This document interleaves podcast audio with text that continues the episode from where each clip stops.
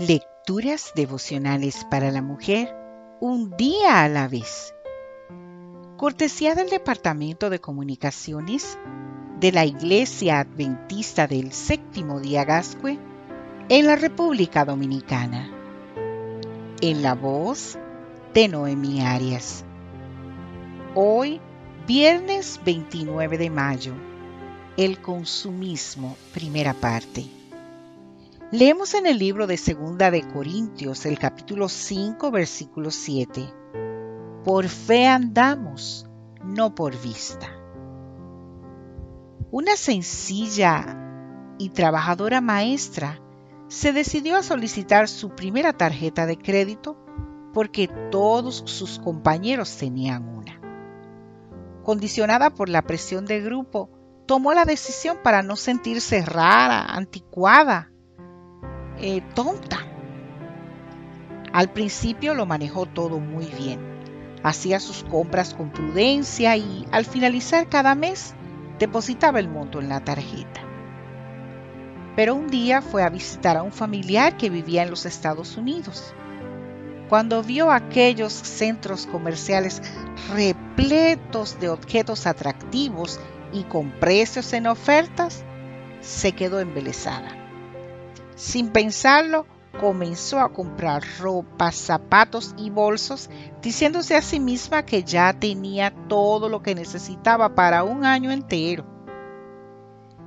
De regreso a su país, recibió el estado de cuenta de la tarjeta de crédito y la cifra era elevadísima. Hasta ese instante ella no se había dado cuenta de los efectos de aquella compulsión que había sentido supo enseguida que le era imposible pagar ni tan siquiera la cuota mínima. Con el paso de los meses, la cifra se elevó y su situación se convirtió en insostenible.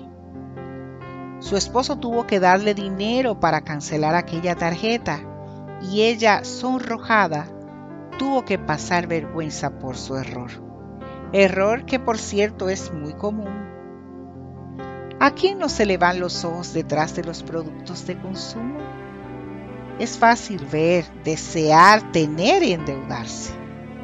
¿A quién no le afecta la presión del grupo? Es fácil caer en ella por la naturaleza social con la que hemos sido creadas. Sí, es cierto, todas somos susceptibles de caer en el consumismo. Por eso es bueno tener un concepto claro de qué es y cómo se puede evitar.